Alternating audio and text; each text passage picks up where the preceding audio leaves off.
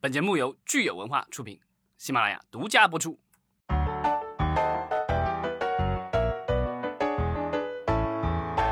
欢迎大家收听新一期的《影视观察者》，我是老张。Hello，大家好，我是石溪。首先，我们要非常感谢咱们的听友哈，很热情的参加了咱们上周的直播。啊、尤其是那些陪着我们一直坚守到了那个应该是录到了十点吧，对，本来说我们想一个小时能够结束的，结果呃不小心呃录到了两个小时。嗯，其实我们开直播的一个初衷是希望能够跟咱们的听友，呃，做一个很密切的一个互动。但是我们真正就是开直播之后呢，才发现说，其实咱们听友呃上线跟咱们互动的这个门槛其实是特别高的。所以那天其实我们能够邀请到跟大家一起去呃上麦啊讨论的听友，其实还是非常有限的。那我们其实也注意到了这个问题，在下一场的直播当中呢，呃，我们也会在这个流程和这个讨论的话题上，能够增强跟大家的互动。到时候呢，大家也会觉得更有机会能够上麦。还有一个好消息哈、就是我们终于开这个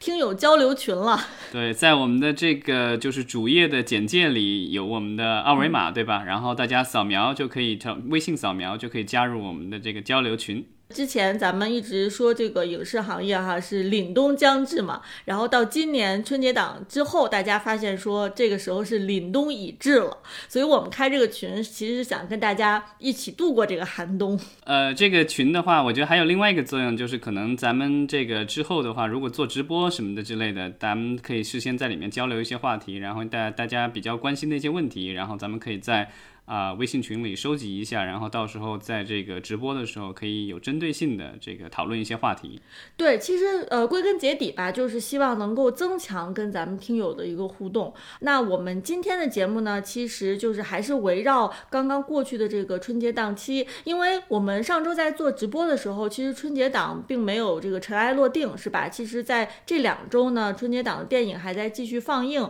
然后呢，呃，我们又刚刚经历了非常非常雷的这情人节档，所以我们其实还是跟大家呢，可以再回顾一下，到底在开年的这两个比较重要的档期都发生了什么。就是在春节之前，我们录了一期节目，然后当时就是我们看到有特别乐观的一些预测啊，说这一次春节档会再创新高，然后票房能够超越去年，因为去年已经是历史新高七十亿，对吧？然后我们说要再超越，然后到八十五亿什么之类的。啊、理想很那个性感，对吧？嗯，现实很骨感。对，其实老张，我不知道你记不记得，就是我们当时春节前那一期节目放出来之后哈，其实就有一些听友给我们留言说，今年一部电影都不打算看啊。我当时还觉得蛮惊讶的，因为这个情况是往年我们在录这个春节档预告之后都没有出现过的情况，就是通常大家不会说直接留言说，哦、今年没有任何一部电影吸引到我，我都不打算去电影院。嗯，那当时其实也没有给我们敲响警钟，但是最后从我们直播的情况来看，哈，其实也让人是非常的惊讶，就是我们很多上麦的听友，最后发现说他们也都没有去到电影院，一部都没有，一部都没有看，所以看起来今年其实没有去过电影院，哈，是非常常见的。嗯其实，在春节开始之前就有一些预警信号了，因为咱们是春节前好几天录的节目嘛，录完节目以后，其实那个时候就已经开始在预售了，然后预售的成绩，呃，很多的业内人士就看到说预售成绩似乎不如往年，大家还是会抱着一丝希望，说能不能该再拼一拼，看最后几天有没有奇迹。但是到初一那天，对吧？嗯，就是等于是这个第一天，春节第一天，那个票房一出来，那大家就知道了，这个其实是不行的。那咱们来看看最后这个春节档期间的这个票房数据吧。嗯，在二零二二年的春节档呢，就是一月三十一到二月六日。呃，一月三十一号那天是大年三十儿，对吧？所以那一天的话，其实啊、票房通常来说是一年当中最低的。所以这，所以其实来说的话，春节档是说有七天，那因为三十那天就是也算进了，所以其实是六天，主要产出是六天的这个票房。嗯，档期内呢是六十点三五亿的这个票房。那去年呢的话是这个就是七十八点四三亿，所以呢就是基本上跌了一个这个百分之二十多。嗯，这个在咱们在直播当中其实也说过了哈，就是票房成绩，如果说没有进步，就是退步了，更别说它实际上数字是有一个比较大幅度的下滑。对这个数字，其实和呃一八年的五十七点七一亿就已经很接近了，所以说咱们已经退回到了这个四年前了。这个观影人次其实也是特别显著的一个倒退哈。就是人次的话，其实是倒退的更厉害，因为就是呃，整个档期内的人观影人次是一点一四亿，那去年的话是一点六亿，所以呢，就是跌了有百分之二十八，就比去年的观众少了三分之一。往年其实我们看春节档哈，除了这个六天以外呢，大家知道春节过了之后，呃，也会有很多人选择去看电影。当然，今年呢，尤其因为春节之后可能票价降下来了。那么春节之后到底哪些电影它的后劲儿比较足呢？我们来可以来看一看。嗯，对，目前来说就是我们现在这个录制的时间是二月十七号。这是我们已经经历了二月十四日的情人节档，然后还有就是十五号算是元宵节，也算是个节吧，就是这个节日都过完了。然后呢，我们可以看到就是呃水门桥的话，后续已还产生了十几亿的票房。那到今现在我们录制的二月十七号为止的话，还它的累计票房已经到了三十五点七亿。那这个杀手不太冷静的话，也是这个表现非常的稳健。啊，到了二十二点三一亿，它在那个档期外的票房已经这个很接近它在档期内的票房了。这个说明它现在表现其实是很不错的。因为其实呃过了档期的话，其实大家的这个假日大部分都已经这个就已经过去了。所以呢，这个时候的话，很多的观众其实是这个算是什么牺牲了自己的工作时间去看的电影，是吧？这个这个杀手不太冷静，它的后劲儿哈其实是最足的。嗯。呃，然后呢，这个奇迹的话，就是口碑也还不错，所以呢，现在其实也票票房也已经顺利的过了十亿。嗯，而且奇迹的口碑和票房还是比较成比例的吧，比较成正比的。对，然后再往后的话，这个《熊出没》它已经有八亿多的票房了，到现在。呃，我印象当中好像这个《熊出没》系列在春节档的话。啊，一直以来就是成绩比较稳定，然后刚开始的时候是五亿多，后来慢慢的攀升，这个后面几步的话六亿多、七亿多、八亿，现在八亿多，呃，这个看能不能有突破十亿吧，因为我印象当中好像《熊出没》系列还没有一部单片的这个电影有突破十亿，那看看。这个这部《熊出没之重返地球》行不行？而且我看到有关一些《熊出没》的报道，我还挺惊讶的，就是他们其实是下了一盘很大的棋，就是说，因为动画电影大家知道，其实制作周期相对比较长，所以他们为了保证每一年的春节档都有一部电影上映，他们其实是同时在几部片子在同时制制作当中，因为每一部好像说平均要三年的制作时间，所以呢，接其实接下去。两三年要看的《熊出没》的这个电影的话，其实现在已经都在制作当中了。嗯，所以看这个《熊出没》，它的呃生产力哈是最强的。嗯，我们可以说它的这个生产的流水线哈，到目前为止可能是所有电影里面最完善的了，最成熟的一个生产线。对，因因为像《喜羊羊》今年这个就是回归春节档，然后但是最终的产出票房好像也才一亿多吧，所以也不是很理想了。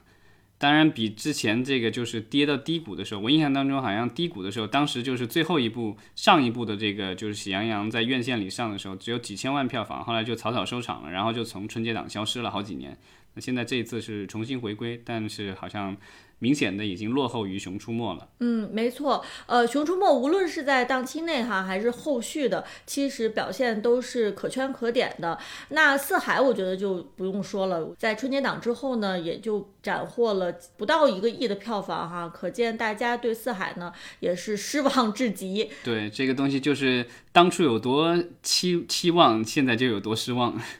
没错，呃，那狙击手在档期之后呢，斩获了两个多亿的票房哈，那它的总票房到现在呢是四点七七亿。对，就是呃，口碑是一方面，另外的话就是冬奥会的开幕式之后，对吧？就有一波的这个热搜，然后说是这个还国师这个一张电影票之类的 这些话题，对吧？所以呢，就是冬奥会应该是给这个狙击手有一定的这个助推吧。但是这个咱们之前在节目里，在这就是呃春节前的节目里，其实也聊到了，就是说水门桥和狙击手都是这种战争题材，而且都是关于朝鲜战争，然后在同一个档期上映，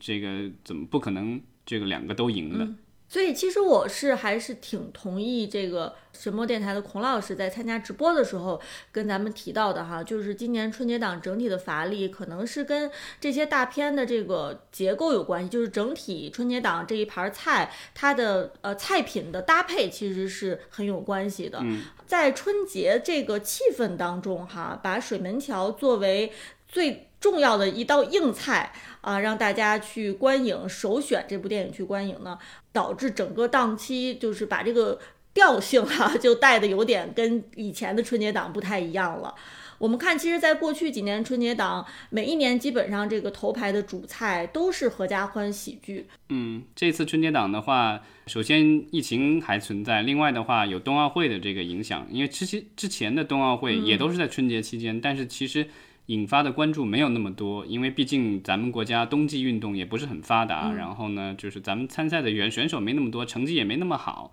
对，不像夏季奥运会那么受关注，还有世界杯什么之类的。所以这个冬奥会其实通常来说，对其他的春节娱乐活动是没有什么杀伤力的。但这一次的话不同，因为我们是这个主办城市，对吧？北京是主办城市，啊，我们的中国的运动员也取得了比较好的成绩，所以这个期间的话，其实我觉得。奥运会，然后包括疫情，然后还有就是我们这个提到了，就是这个所谓的被各方人士都吐槽的这个高票价的问题，就是各个方面综合起来，然后还包括影片本身的一些问题，呃，导致了我们这一次可能就是呃春节档的票房不是很理想的。如果你从这个媒体关注度上来讲，哈，我觉得的确是，就是其实没有一部电影能够长期的。被聚焦在这个媒体的这个聚光灯下，比如说像去年哈，我们显而易见就是你好李李焕英是吧？是这个媒体的宠儿。二零一九年更不用说了，这个《流浪地球》哈也真是就是大家无休止的去报道它。呃，所以电影院整体上哈，可能今年我觉得用这个凛冬已至哈是毫不夸张的。呃，反而是这个情人节档这个十年一品温如言好像成为了这个大众吐槽的。一个对象，而且我看到最有意思的评论是说，买电影票去看这样的电影。呃，让人觉得说是被迫坐在电影院，因为如果你在网上看电影的话，你付了钱，你不想看，你还有权利说啊就点停，我就不看了。但是到电影院呢，你会发现说，我如果中途退场，其实我的时间成本已经付出去了，是吧？就弄得大家很尴尬。所以我在想说，像情人节档这样的，嗯，质量非常差的电影哈，它其实会有后遗症，就是让年轻人更快的离开院线电影。是吧？那我们现在荧幕数量有这么多，如果没有一个持续的优质的这个电影内容能够每年供给的话啊，可能电影院就活不了多久。那那个时候，即便有电影的话，你没有电影院可以让你去上，那可能整个行业也就进入到了这个非常黑暗的一段时期了。所以，我觉得对于单个电影来说，或者一些片方来说，呃。这种方式就是用骗炮的方式啊，到电影院去走一圈赚点钱，是不是不是很道德？就是它加速了整个行业的一个衰落。这个就是我想起来，好多年前我去看了一部国产电影，那是一部低成本的电影，就有点恐怖元素，然后呢，但又做的黑漆漆的，然后是三 D 的，所以呢，当时我就记得这个我去买票看的，因为这工作原因要了解一下当时那个导演的情况，然后呢就去看了一眼。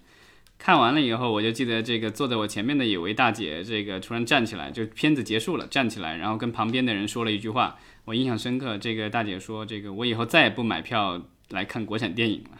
当年遇到的这个还是一位大姐哈，那如果现在我们的年轻一代的这个年轻人，他们本来是最有时间、最有精力去电影院的，如果选择逃离电影院的话，那我觉得这个问题就是很严重了。像最近这个中消协哈，他站出来去批评春节档的票价高，呃，但是我觉得其实单纯批评票价高，并没有解决我们这个行业的实际问题。呃，我们其实，在直播当中也分析了，票价高也是有原因的嘛，电影院它。呃，一年只有这么呃短时短短的几个档期可以挣钱，那他当然是要竭尽全力去把能挣的钱都进挣到，对吧？那的确是因为平时这个出现了偏荒。嗯，这次的这个高高到什么程度？我们可以分享一下这个就是统计出来的数据啊。今年春节档就这七天的这个平均票价呢是。五十二点八元，那去年同期的话是四十八点九元，然后一九年和一八年是四十四点七和三十九点七，所以呢，我们从一八年的这个四十块不到，然后现在涨到了现在的就是超过五十块，这个这几年其实涨幅挺高的。就是尤其是大年初一那一天，初一我看到那一天说大年初一那天我们已经是六十几块的这个平均票价，然后这个其实还是平均票价，因为我们知道每一天的话，呃，就是有所谓的这个早场对吧？早场还有就是午夜场，这个是相对票价比较便宜，都是半价的。这其实场次也挺多的，因为春节的时候我之所以没去看电影，一个是因为这个票价太贵了，白天票价太贵了，还有黄金时段，然后我觉得这个划不不划算。另外就是这个一大早我起不来，然后太晚的话，我觉得我估计也没有动力出门了。就是票价合适的时候，我根本就出不了门，所以这个直接就被劝退了。然后呢，就是我春节时候我打开过两三次，就是我的那个万达的那个购票的 APP，因为那个万达是用自己的这个 APP，然后有一些一些优惠。然后我惊讶的就发现了，就是这个主要的场次几乎没有一部电影是低于一百块的。嗯，平时的话，就是万达的那个影城的话，你如果买它的充值卡，然后你是可以以这个比较优惠的会员价格买到这个票，通常有时候会甚至是半价或者是更低，然后甚至他会送你一些优惠券什么。结果春节的时候彻底没有这回事了。春节的时候，比如说这个正常票价一百块，然后他那个就是你的会员，就是充值的会员的话，他给你的票价可能也就九十块，便宜十块钱。呃，我记得咱们直播的时候，这个听友江大造哈，他当时说他是通过抖音去买票，然后尝试了一下抖音的这个新的售票平台。呃，那他发现就是说，呃，抖音这个票在现场出票的时候，其实还是有一些麻烦的。呃，我们在节前的节目里其实聊到过，就是抖音字节跳动对吧？他收购了一家新的这个售票平台，然后呢，就是我们当时在就是猜想说，会不会因为这个抖音的这个入局。然后会造成，就是说他们会想要把这个平台推出去，所以呢推出一系列的优惠或什么之类的，然后让大家能够买到实惠的春节电影票。那结果后来发现呢，就是包括这个，就是我我其实，在抖音上后来关注过，发现其实票价并没有说特别的优惠，它有一些优惠券确实有。然后，但我也没有尝试那些优惠券，因为优惠券这种东西都都很麻烦的，有各种规则什么的。后来那个就是在直播的时候，应该是江大造老师说的那个，就是你要你买那个优惠券，OK 没有问题，但是到现场兑换的话，有兑换点的地方少，然后不好找，然后兑换起来过程也比较麻烦。所以这个就是小平台的话，就是还是有这种问题，就是说还是没有像啊淘票票和猫眼那么方便。所以听起来哈，就是老张，你是也是为了找这个低价电影票，然后试了很多渠道，是吧？对，然后呢，就是这一次春节的话，就是我看到网上有些这个分享，还有一些记者的报道，其实就是说，今年的唯一的这个优惠的电影票，其实只能够通过一些所谓的黄牛来实现。这个又回到了几十年前了。我记得当年在上海读书的时候，就是去电影院看电影的话，那时候电影票贵一百块一张，你想这二十年前，然后呢，但是有门口就有一些黄牛，他卖。那个兑换券，然后五十块钱一张，然后这样的话就是这个我们当时穷学生就买那个兑换券，然后去看电影票。那现在其实这些兑换券也是存在的，有一些是比如说赠活动的赠票啊，然后还有一些是这个这个单位的福利或什么之类的啊。有一些想要找这个优惠票的这个观众就只能够这个求助于这个比如说淘宝啊，这个就是一些这种购物网站，然后在上面还有这个闲鱼什么之类的，然后去找这个就是优惠券的兑换券的一些卖家。呃，希望明年我们不会再陷入到这么尴尬的境地吧？就是看个电影，居然还需要找各种各样的方式才能看，也有点心太累了。对，往年的话，之所以有很多的优惠的票，一个一个方面的话，是因为售票平台那时候还在这个高速发展期，那他们就是属于舍弃了利，对，舍弃了利润，然后呢，给大家的优惠的这个价格。因为其实我们的电影都有这个，就是片方会给一个这个所谓的指导价，就是你不能低于这个价格卖。比如这个 A 类城市啊，北上广深，比如说四十块钱，你不能低于四十块钱卖。你要是电影院低于四十块钱卖，你那电影院得把这个差额给补上，最低不能低于四十。B 类城市就其他的这个城市，所以就有两个阶层。比如说 A 类城市，这个北上广深四十块，那可能就是 B 类城市的话，可能三十五块，这个有个几块钱的这个差别。当时就是我们的很多的平台会去补，那平台这个就是大浪淘沙，最后就只剩下这个两家主流的这个平台了。那现在的话，他们就等于这个已经进入了垄断，对吧？这个双这个双寡头垄断，然后所以现在就是成了进入了割韭菜时间。所以现在的话，平台上的优惠其实也很有限，而且它通常来说也会要求你去买它的会员。现在像淘票票。和这个就是呃猫眼的话，好像都有各种各样的这个会员，对吧？像淘票票的话，你可以通过这个淘宝的什么八八会员，然后这个拿到淘票票的一个什么会员，然后每次买票的时候有几块钱的一个优惠。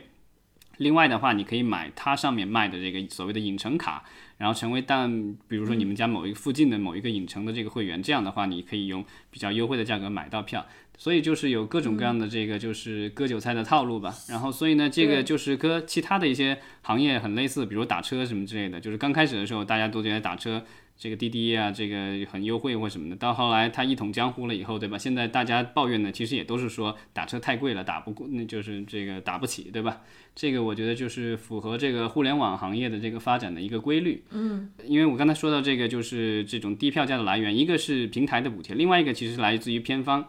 那偏方的话，之前的话就是有很多各种各样的补贴，是因为比如说有些公司是上市公司，它需要这个高票高票房来推高它的这个股价。对，然后或者是吸引投资人或什么的，所以他们其实是赔本赚吆喝，也要把这个票房顶上去，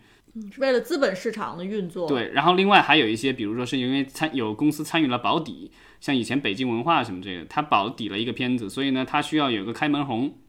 所以它刚开始的一两天，它可能大量的票补，然后这个让观众能够进入影院，然后片子如果真的是还不错的话，那口口口相传，然后能够把票房再顶上去，所以它等于是像有一个催化剂一样的，对吧？但是这两年的话，其实保底也很少了，然后呢，这个上市公司也越来越少了，然后股价其实也很低迷，所以呢，这个就是各方面这些来源都不行。然后像保底，我查了一下，其实现在呃春节档的电影的保底还是存在的，但是呢，就大家都很低调了，因为早几年大家都说什么疯狂外星人，然后保底了多少多少亿，对吧？这当时都有新闻出来，但后来二一年就已经没有新闻了。然后呢，当时我去查了一下去年的一些新闻报道，就是说。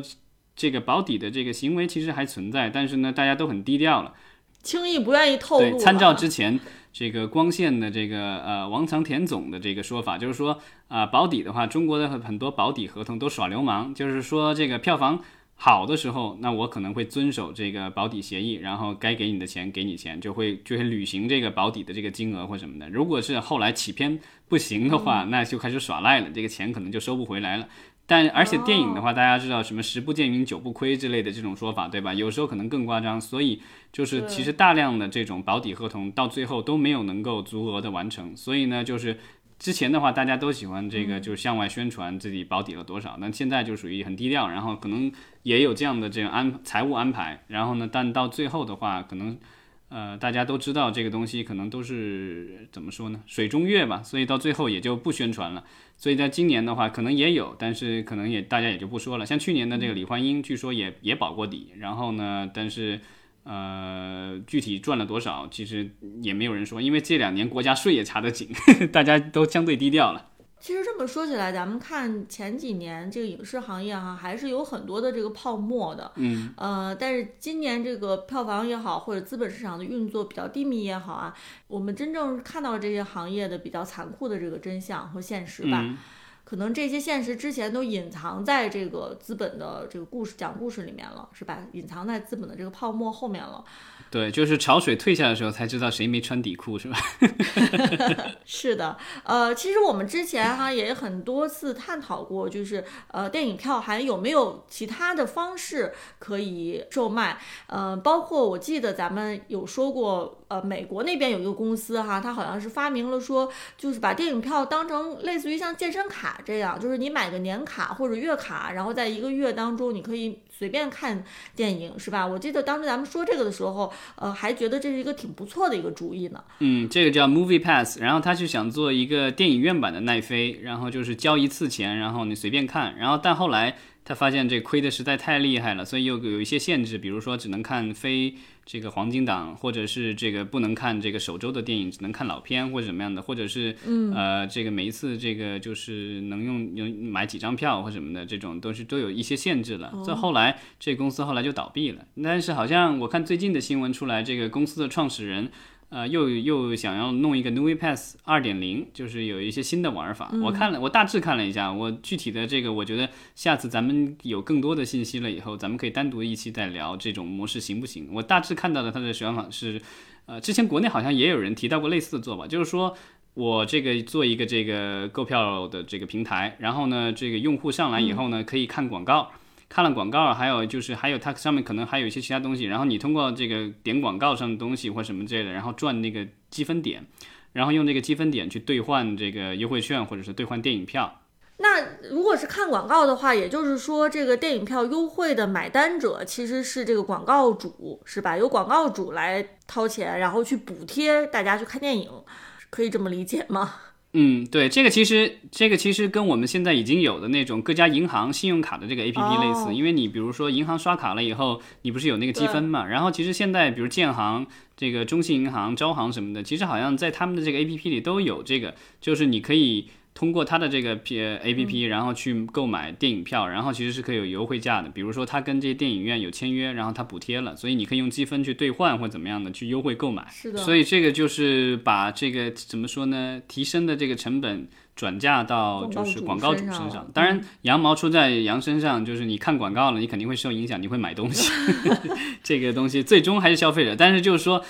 消，我觉得消费者可能就会有一个错觉，就是我好像是免费或者是很优惠的价格买到了一张电影票，但其实你付出了你的时间，付出了你的精力，对吧？现在其实这个就是眼球经济，只要能吸引到眼球的东西，它都是有一定的价值的。嗯，其实与其这么复杂的话，嗯，我们的短视频平台也许可以参考一下这个模式，就是，呃，如果是一些。卖货的或者是直播带货的主播，他们也许可以直接在自己的这个直播当中去给出一些电影票的优惠，是吧？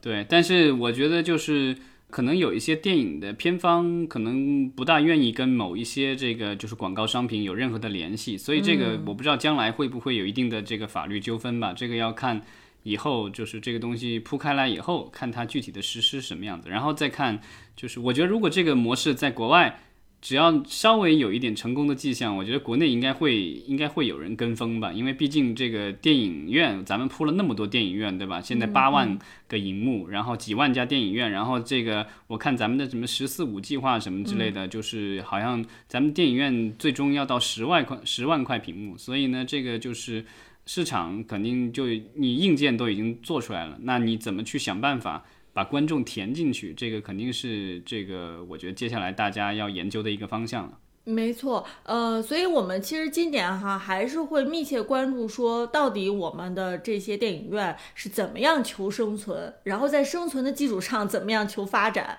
现在可能谈发展这个问题都早了点，大家可能很多人连最基本的温饱都没有解决，都是饥一顿饱一顿的。对，今年我们这个没有。拿到这个开门红，所以呢，就是我觉得可能业内的一些人士已经在开始在担心了，就是我们能不能完成去年的这个这个票房数，对吧？去年我们已经只有四百多亿，比之前的这个高点的六百多亿已经下降了百分之三十左右。那如果今年的这个春节档跌了百分之二，快三二十多三十，那如这全年如果再跌的话，那估计这个就更惨烈了。其实我最关心的是，在这种情况下，有没有可能我们会，呃，对好莱坞更宽容一些哈，开放一些好莱坞的片子能够进来。其实我知道咱们这个《尼罗河上的惨案》哈，这部美国片是刚刚定档在二月二十一吧。